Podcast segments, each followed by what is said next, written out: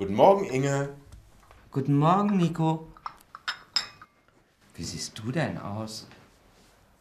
Wie bitte? Ich meine, hast du den Pullover gekauft? Ist der neu? Nein, das ist kein neuer Pullover. Der Pullover ist von Sebastian. Meine Sachen sind. In deiner Tasche, ja, ja. Aber der Pullover ist viel zu groß. Und die Farbe. Ist das jetzt in? Das weiß ich nicht. Ich finde den Pullover nicht so schön. Du brauchst neue Sachen zum Anziehen. Du brauchst ein schickes Hemd und einen warmen Pullover und eine schöne Hose. Ja. Ach, Nico, kannst du gleich Brötchen kaufen? Ja, gerne. Das ist lieb von dir.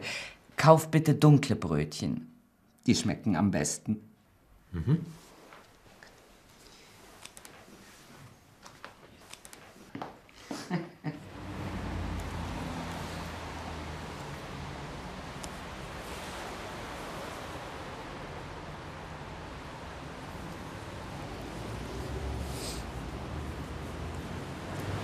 Nico! Selma. Ist das? Deine Tasche?